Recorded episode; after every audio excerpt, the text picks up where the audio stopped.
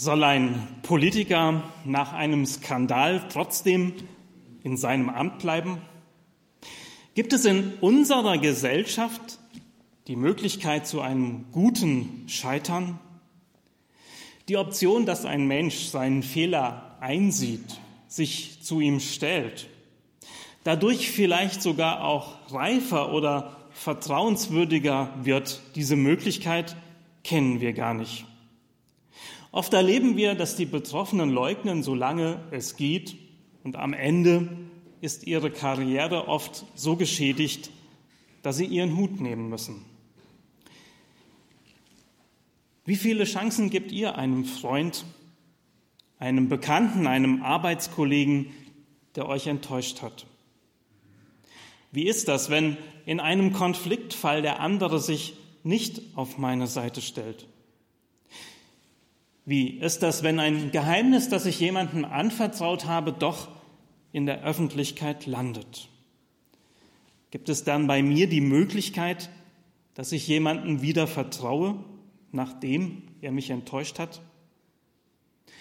Darf sich ein Mensch, der mir nahesteht, einen schwerwiegenden Fehler erlauben, ohne dass ich ihm die Freundschaft kündige? In der Bibel lesen wir ständig von Menschen, die scheitern. Viele Akteure der Bibel erfüllen die Erwartungen, die wir an öffentliche Personen haben, nicht. Da ist Jakob, der Stammvater Israels, dessen Reichtum auf List, Lüge und Intrigen gründet. Da ist Mose, der das Volk Gottes aus Ägypten führt und dem im entscheidenden Augenblick die Nerven durchgehen und der keine Geduld mehr hat für das Volk. Da ist König David, der im Bett der Frau seines Nachbarn liegt.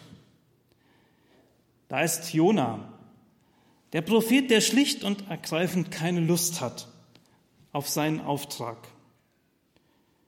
Und da ist Johannes Markus, der seine erste Missionsreise so in den Sand setzt, dass Paulus ihm nicht mehr vertrauen will.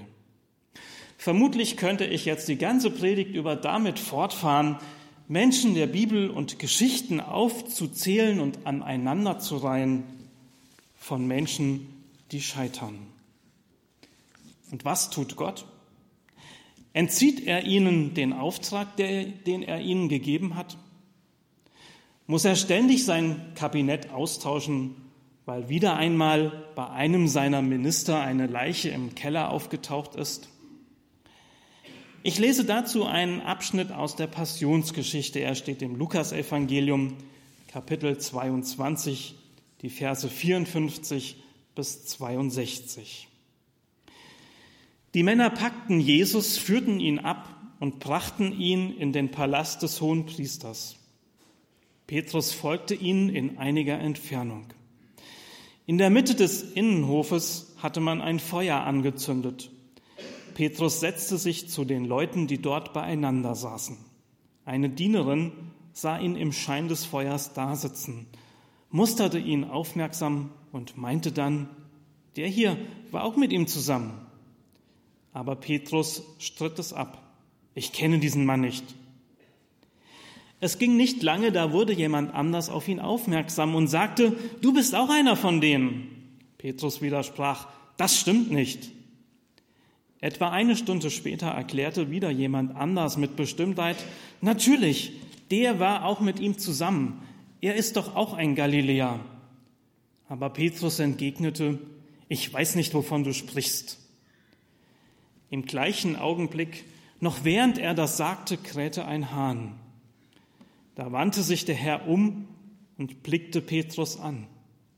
Petrus erinnerte sich daran, wie der Herr zu ihm gesagt hatte, bevor der Hahn heute Nacht kräht, wirst du mich dreimal verleugnen. Und er ging hinaus und weinte in bitterer Verzweiflung.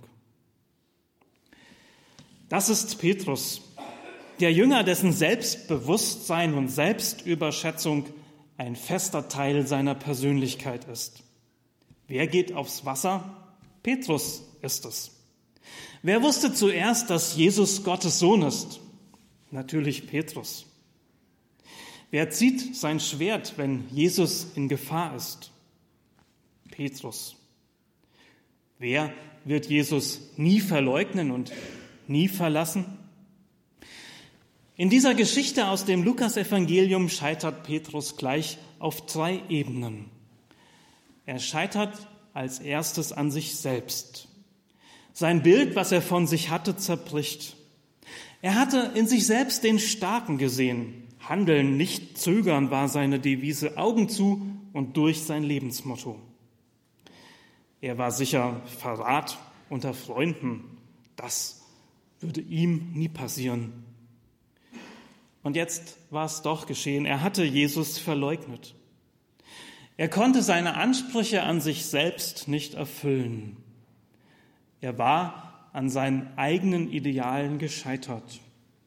Sein Selbstbild und sein Selbstvertrauen, seine Achtung vor sich, all das hatte er verloren in den Wörtern, ich kenne diesen Menschen nicht. Jesus schaut ihn an und diesen Blick kann Petrus nicht standhalten. Er läuft davon und heult sich aus. Eine tiefe Scham gegenüber Jesus und sich selbst erfüllt ihn. Er schaut in seinen eigenen Abgrund, wo eben noch feste Mauern der eigenen Stärke sein Herz umgeben hatten, ist jetzt alles niedergerissen. Er ist angreifbar, verletzlich und fühlt sich unendlich schuldig. Aber nicht nur gegenüber sich selbst hat er versagt, sondern auch als Freund. Was er getan hatte, wollte er nie tun. Alle anderen hatte er getönt, die können dir untreu werden, aber ich niemals. Auf mich, Petrus, kannst du, Jesus, dich immer verlassen. Ich werde dich nie enttäuschen. Was war er jetzt noch für ein Freund? Die dritte Ebene, auf der Petrus versagte, ist die seines Glaubens. Jesus war nicht nur sein Freund und Vertrauter, er war auch, das wusste er, Gottes Sohn und der Inhalt seines Glaubens.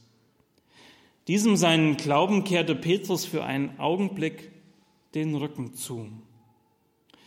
Jahrzehnte später fragte sich die frühe Kirche, ob man Menschen, die in Verfolgungssituationen wie Petrus ihren Glauben verleugneten, um zu überleben, ob diese Menschen überhaupt noch Mitglied einer Gemeinde sein könnten.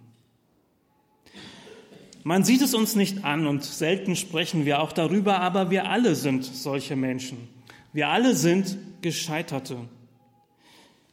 Wir stehen den Menschen der Bibel näher, als uns lieb ist. Doch wie Petrus denken wir immer, wir nicht. Wie kann ein Politiker so etwas tun? Wie kann dieser Mensch mich so enttäuschen? Wie kann man so sein, denken wir vom anderen und von uns denken wir wie Petrus, ich bin's nicht. Dabei ist vieles von dem, was die anderen von uns sehen, nur Fassade. Und nur wenige ahnen, was dahinter wirklich los ist. Niemand kennt meine Kämpfe mit mir selbst. Niemand weiß um meine Sünden, meine Niederlagen und Selbstzweifel. Niemand ist dabei, wenn ich auf der Arbeit über meinen Kollegen ablästere, weil ich zu feige bin, Einspruch zu erheben. Niemand sieht mich, wenn ich den Computer anschalte. Und niemand weiß, dass die Andacht noch eben schnell vor der Gruppenstunde heruntergeladen ist. Mein Groll gegen den anderen geht niemand etwas an. Wir alle stehen in einer Reihe mit den Menschen der Bibel. Wir sind nicht besser als Mose, Jona, David, Petrus oder Johannes Markus. In unseren Fehlern sind wir Petrus ähnlich. Aber sind wir ihm auch ähnlich, wenn es darum geht, unsere Fehler zuzugeben? Petrus hätte dem Blick von Jesus auch einfach ausweichen können. Er hätte zu sich sagen können, immerhin bin ich wenigstens da. Die anderen sind schon gleich weggelaufen. Ich auf jeden Fall bin manchmal so und ich nehme an, ich bin nicht der Einzige. Es ist viel leichter, sich zu verteidigen, sich rauszuwinden, in die Offensive zu gehen, anderen eine Mitschuld zu geben. Schließlich haben Sie mich doch erst in diese Lage gebracht. Es fällt uns in der Regel schwer, vor uns und vor anderen zuzugeben, ich war's. Das ist schon bei Kleinigkeiten so. Dabei war ich es, der den Schlüssel verlegt hatte. Ich war's, der den Termin übersehen hat. Sorry seems to be the hardest word, singt Elton John. Entschuldigung ist das schwierigste Wort. Doch Petrus macht es anders. Der Blick Jesu trifft ihn wie ein Schlag und er weicht nicht aus. Er stellt sich seinem Versagen, er geht, er weint und er schämt sich unendlich für sein Verhalten und es tut ihm aufrichtig leid. Diese Ehrlichkeit ist es, die ihn auch in dieser Situation zu einem Vorbild macht. Wir alle können oft die Ausreden öffentlicher Personen nicht mehr ertragen. Dieses Jonglieren mit der Wahrheit, dieses scheibchenweise Zugeben, bis man doch überführt worden ist. Und doch sind wir persönlich gar nicht anders. Verstecken unsere Fehler und tun alles, damit keiner merkt, winden uns heraus und können unser Verhalten nicht zugeben. Wie ganz anders kommt da Petrus daher. Und so ganz einfach wird es erzählt. Er geht hinaus aus dem Hof und er weint. Und so schwer ist es doch für uns selbst, von ganzem Herzen ehrlich zu sein mit uns und mit Gott. Und dabei wäre das gerade so entlastend, die Mauern zusammenfallen zu lassen, mit der Fassade aufzuhören, keine Energie mehr aufzuwenden, um Scheitern zu überspielen. Stattdessen sein, der ich wirklich bin, ein Mensch mit Stärken, aber auch mit Fehlern und Schwächen. Petrus lässt seine Spardose, sein Image fallen. Er lässt seine Fassade in tausend Stücke zerbrechen. Er lässt Gott und uns sein Scheitern sehen. Und was tut Jesus? Als Petrus das dritte Mal lügt, schaut er zu ihm hinüber. Ihre Blicke treffen sich. Als Petrus das dritte Mal lügt, wendet sich Jesus ihm zu. Wie wir diesen Blick deuten, ist entscheidend für das Verständnis dieser ganzen Szene. Hätte Jesus unseren Blick, dann würde er ihm wahrscheinlich sagen wollen, siehst du, das wusste ich. Du immer mit deiner ständigen Überheblichkeit und deiner Angeberei, das tut dir jetzt ganz gut, dass du auch mal siehst, dass du Fehler hast. Wäre Jesus ein Mensch wie du und ich, würde sein Blick vielleicht sagen, ich bin so enttäuscht von dir. Dir habe ich mal vertraut. Du warst mal mein Freund. Aber Jesus hat kein Interesse daran, einem Menschen, der gescheitert ist, den Boden unter den Füßen wegzuziehen. Jesus ist keiner, dem es Spaß macht, uns unsere Fehler vorzuhalten, weil er Recht behalten will. Sein Blick ist keine Anklage, sondern eine Einladung. Sein Blick ist kein greller Scheinwerfer, der den Fehler von Petrus in die Öffentlichkeit ziehen will. Vielmehr ist der Blick von Jesus voller Wärme und Barmherzigkeit. Es ist der Blick, der mit Petrus leidet, weil Jesus weiß, wie sehr Petrus von sich selbst enttäuscht ist.